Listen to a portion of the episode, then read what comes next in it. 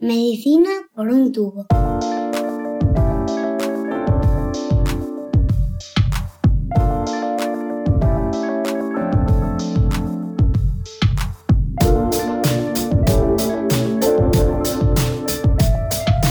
Bienvenidos a Medicina por un tubo, el podcast de Roche España en el que le ponemos voz a la salud.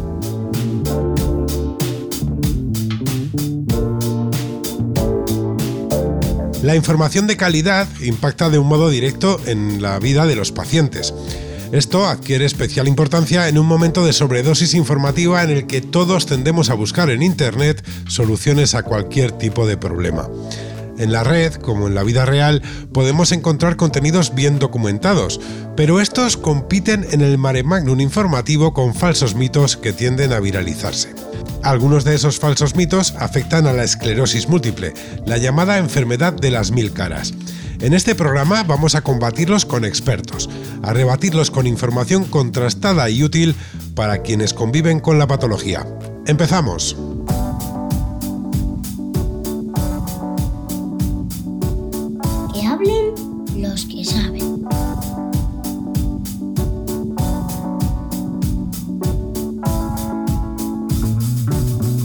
Elena Álvarez Rodríguez es neuróloga en el Hospital Álvaro Cunqueiro de Vigo. Clara Arbós Barber también es neuróloga, en este caso en el Hospital Universitario Son Yatzer. Con ellas vamos a conversar para tratar de conocer qué hay de verdadero y qué de falso en algunas afirmaciones que solemos encontrarnos al acercarnos a una enfermedad como la esclerosis múltiple. Elena, Clara, bienvenidas a Medicina por un tubo. Hola, ¿qué tal? Hola, muy buenas. Por ir directos al grano y ser realmente útiles a quienes nos escuchan. Eh, si os parece, voy a ir poniendo sobre la mesa varios falsos mitos sobre la esclerosis múltiple para que, con vuestro conocimiento, podamos ponerlos en su sitio. Se escucha, por ejemplo, mucho que las personas con esclerosis múltiple no deben hacer ejercicio físico o que en ese sentido no pueden trabajar. ¿Qué hay de cierto en esto? Bueno, pues eh, como sabéis, la esclerosis múltiple es una de las principales enfermedades autoinmunes que, que, afectan encima a gente joven y que pueden provocar cierta discapacidad, ¿no? Que sabéis que pueden provocar problemas para caminar, problemas de memoria y síntomas tan comunes como pueden ser la fatiga o, y la depresión. Entonces, esto va a comprometer la calidad de vida de los pacientes y su día a día, incluso a veces más que los propios brotes. Entonces, es eh, importantísimo y cada vez hay más evidencias que el ejercicio físico puede mejorar no solo estos síntomas, tantos de inestabilidad al caminar y demás, sino como también la propia eh, fatiga, aunque parezca contradictorio, y la propia depresión. Así que está más que justificado el indicar a nuestros pacientes que realicen ejercicio físico eh, de, forma regular y cuanto más individualizado, de mejor. Yo estoy totalmente de acuerdo con mi compañera, con Elena. De hecho, creo que es algo que, que tiene que iniciarse y tiene que empezar a hacerse incluso en fases más iniciales de, de, la enfermedad. La esclerosis múltiple, bueno, es una enfermedad que se caracteriza porque falta lo que llamamos la mielina. Y en muchos estudios pues, se ha descubierto que el ejercicio físico provoca la remilinización, es decir, la regeneración de esta falta de, mielina. Entonces, es imprescindible incluso en pacientes en fases muy leves, que han tenido brotes eh, débiles, digamos, flojos, eh, pues empezar desde un principio, desde el diagnóstico de la enfermedad, a realizar ejercicio físico eh, moderado. Creo que es muy, muy, muy, muy importante y cada vez los neurólogos eh, creo que hacemos más hincapié en la consulta. Entonces, de, destruimos ese primer mito de que no deben hacer ejercicio físico. Totalmente. También es muy frecuente en esta y otras patologías escuchar que no tienen tratamiento, pero se pueden curar mediante una alimentación determinada o con una simple actitud positiva, lo cual a priori suena bastante peligroso. ¿Cómo suena a vosotras? Eh, indudablemente la, la alimentación y la, y la, actitud positiva es fundamental en cualquier diagnóstico, sobre todo en una enfermedad crónica como es la esclerosis múltiple, pero obviamente eh, no es suficiente, ¿no? una actitud solo positiva y una alimentación adecuada. Si bien es cierto que una alimentación adecuada es importantísimo porque sí que es verdad que el tipo de dieta que siga eh, las personas con esclerosis múltiple pueden relacionarse con el propio proceso inflamatorio que forma parte de la enfermedad. Por lo tanto, es muy importante que sigamos una dieta eh, sobre todo eh, no, no, muy estricta, no hay ni una dieta eh, milagrosa, sino pues una dieta mediterránea y variada. Sí, totalmente, totalmente de acuerdo. Yo creo que no hay que obsesionarse, es decir, no hay ciertos alimentos prohibidos eh, en la esclerosis múltiple, lo que, lo que sí que hay que, llevar una dieta sana, equilibrada. Mm, eh, bueno, baja en grasas y, sobre todo comer un poco de todo, ¿vale? Un poco con sentido común. No hay que obsesionarse, lo que dice mi compañera Elena, pero pero sí que es imprescindible el, llevar una vida sana para todo el mundo, para toda enfermedad crónica y, por supuesto, para pacientes con, esclerosis múltiple, que es gente que tiene una enfermedad crónica desde edades muy, casi siempre muy tempranas, muy jóvenes. Entonces hay que cuidarse. Efectivamente, es decir, no es que reemplace al tratamiento que el paciente debe seguir, sino que es un valor añadido a ello. Entonces, claro, complementarlo sería fundamental. Súper, sí, sí, sí, imprescindible, vamos. En el tema de la dieta tomamos nota todos para, tener una vida sana. Para todo el mundo, vamos, para todo el mundo. Obviamente. Y vamos con otro mito muy asentado. Las personas con esclerosis múltiple acaban siempre en silla de ruedas. ¿Verdadero o falso? Clara. Yo creo que no son esclerosis múltiple. En medicina todo lo que, lo que dices siempre no existe. No existe nunca en medicina. Porque desde las pocas ciencias que no es para nada exacta. Entonces hay que ir con mucho cuidado con esto porque eh, cada paciente es un mundo en esclerosis múltiple y en cualquier enfermedad y sobre todo en enfermedades crónicas y por tanto no se puede generalizar ni para lo bueno ni para lo malo.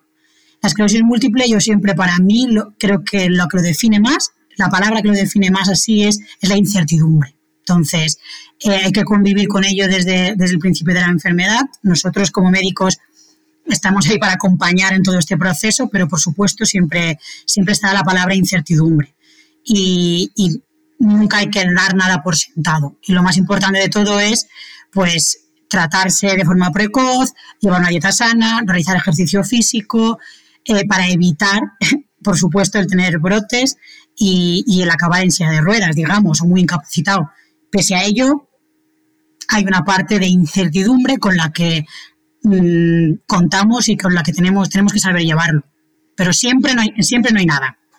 Eso es, eh, bueno, como decía ella, incertidumbre y heterogeneidad. Hay tantas esclerosis múltiple como pacientes hay. No por tener el título de esclerosis múltiple, todos los pacientes se comportan igual, ni mucho menos. Es más, todo lo contrario. Cada persona tiene sus síntomas, tiene sus lesiones en la resonancia y entre uno y otro no tiene nada que ver. Y a veces los mitos afectan a aspectos muy, muy, muy concretos. Las personas con esclerosis múltiple pueden llevar lentillas, pueden tatuarse, pueden utilizar la depilación láser pues estos que son aspectos que parecen una tontería, al final es el día a día del paciente y, es, eh, son preguntas muy interesantes y que realmente en algún momento, pues seguramente todos nos lo preguntaríamos con cualquier tipo de enfermedad.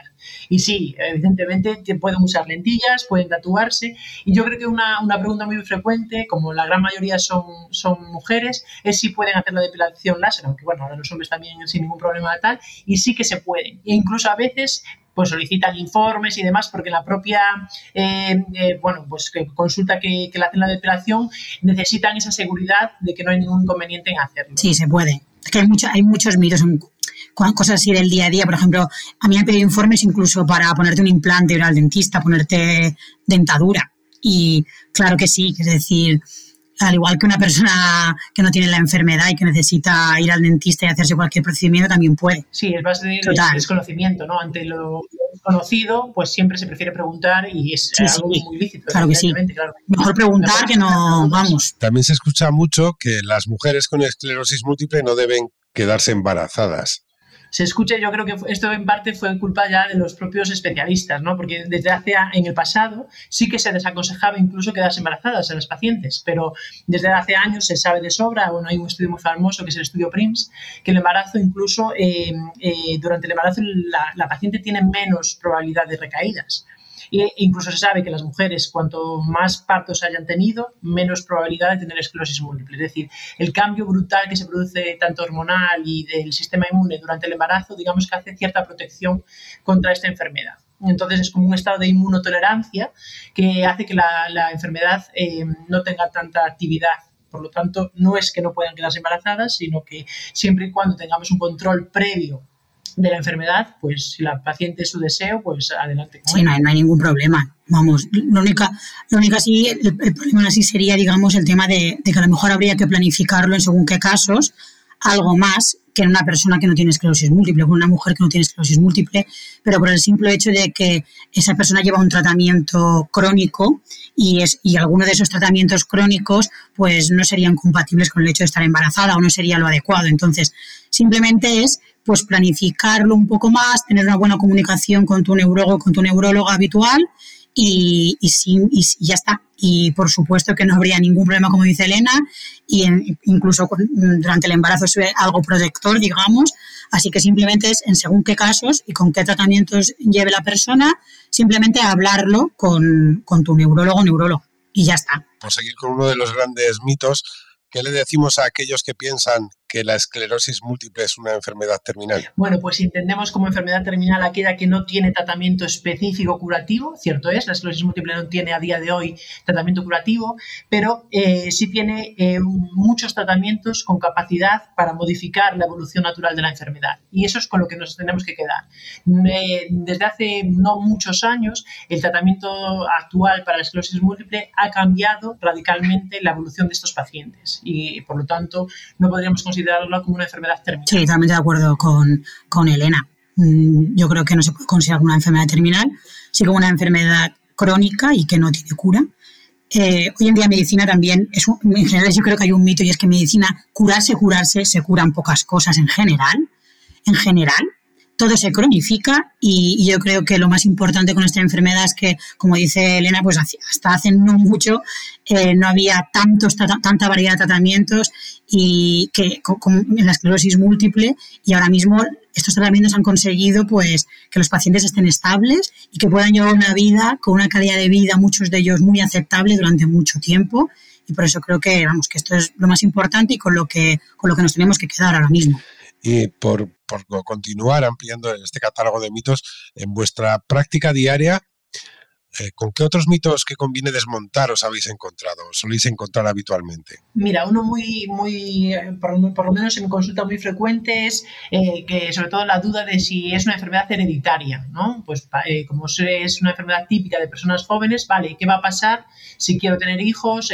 mi hijo sí o sí lo va a heredar y no, esto también es un mito, no es una enfermedad hereditaria, no se transmite de padres a hijos como tal, es decir, no hay un único gen causante de la enfermedad, si bien es cierto que esta enfermedad tiene un componente genético, es decir, que algo, hay ciertos eh, genes, no solo uno, que pueden eh, aumentar la probabilidad de que un hijo eh, de una madre con esclerosis múltiple tenga mayor probabilidad de padecerla, pero no es una enfermedad hereditaria en el sentido estricto. Y otro mito también, eh, no sé si a Clara le pasa, seguro también, el tema de la epidural. Si los pacientes eh, está contraindicado eh, que reciban epidural pues en el parto o en cualquier intervención. Y evidentemente no. Eso es criterio exclusivo de la Pero incluso, a veces te lo preguntan incluso anestesistas, ¿eh? O sea, no solamente son mitos que de pacientes, sino que te lo preguntan especialistas que no son neurólogos, claro. O sea, que que bueno, que la esclerosis múltiple es una enfermedad que, que, no solo para el paciente a veces al principio es desconocida, sino que para a veces incluso para otros especialistas que no, que no somos neurólogos. Sí, sí, yo, yo creo que estos mitos, que, estos dos que cuenta Elena, es algo muy recurrente y, y a mí también, también me ha pasado. Yo, por ejemplo, por poner otros ejemplos, también es el tema de, de los fallos de memoria, que a mí a veces me han, me han venido pacientes preguntándome si, si van a acabar totalmente desmemoriados o, demenciados. Y en principio la esclerosis múltiple es muy diferente a, por ejemplo, el Alzheimer, que es la, demencia más común, ¿no? la que todo el mundo conoce, digamos.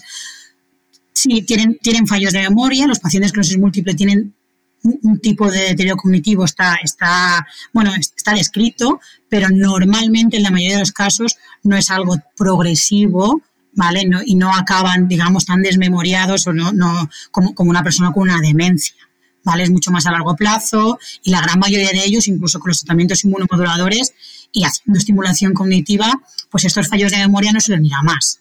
Esto también a mí me, me lo han preguntado bastante. Y luego también con, con, los brotes, que es un poco que la esclerosis múltiple, pues los pacientes que la padecen lo saben, ¿no? Que la gran mayoría de ellos cursan a, a brotes. Eh, los brotes, bueno, no se tratan todos y, los brotes tienen un tratamiento que es, que es la cortisona, pero la cortisona hace efecto hasta un cierto punto. O sea, la cortisona lo que hace es que, que, lo que el paciente tenga que mejorar del brote lo mejore antes. Pero hay veces que quedan secuelas. Entonces, por eso mismo hay que, hay que poner un tratamiento crónico inmunomodulador, porque por mucho que sí, hay tratamiento para el brote, pero este tratamiento no es infalible. Lo que es, lo, mejor de todo es poner un tratamiento de base inmunomodulador para evitar que, se tengan estos brotes. Eso yo creo que también es muy importante que, lo sepan. Y eh, está claro que, existen este tipo de falsos mitos y que hay mucha necesidad de información. Eh, ¿Cómo podemos prevenir eh, este tipo de historias, este tipo de falta de información alrededor de la enfermedad? ¿Qué deben tener en cuenta las personas con esclerosis múltiple para informarse con rigor? Pues yo sobre todo, eh, obviamente lo más importante es, pues, eh, eh, hechos como este, es lo, que estamos haciendo ahora, ¿no? Informar, informar adecuadamente y dar visibilidad a la enfermedad.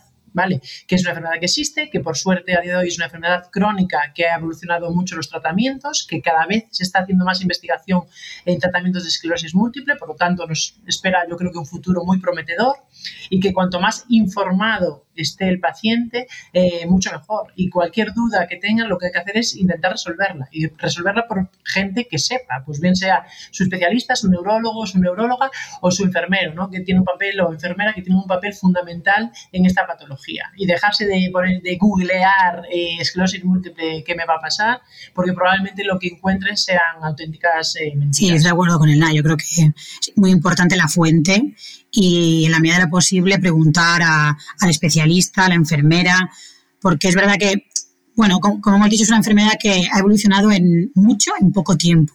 Y yo creo que esto genera eh, que aún haya más falsos mitos e información, mm, digamos, no tan verídica o errónea en Internet o en Google, porque ya, como he dicho, es que incluso hay especialistas que desconocen muchos aspectos, otros especialistas que no son neurólogos de la enfermedad.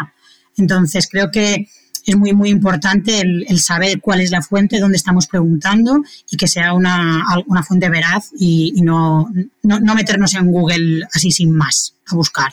Pues Carar vos, Elena Álvarez, muchas gracias por ayudarnos a ponerle voz a la salud en Medicina por un tubo. Muchas gracias. Muchas gracias.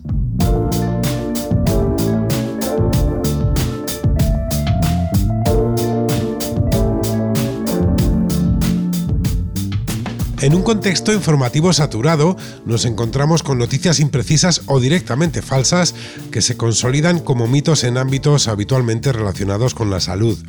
Algunos de ellos afectan a patologías como la esclerosis múltiple. Por eso siempre es necesario acudir a expertos, voces autorizadas. En Roche creemos que la información de calidad ayuda, que es una herramienta más para trabajar desde hoy en las necesidades futuras de los pacientes. Seguimos escuchándonos en Medicina por un tubo. Un saludo.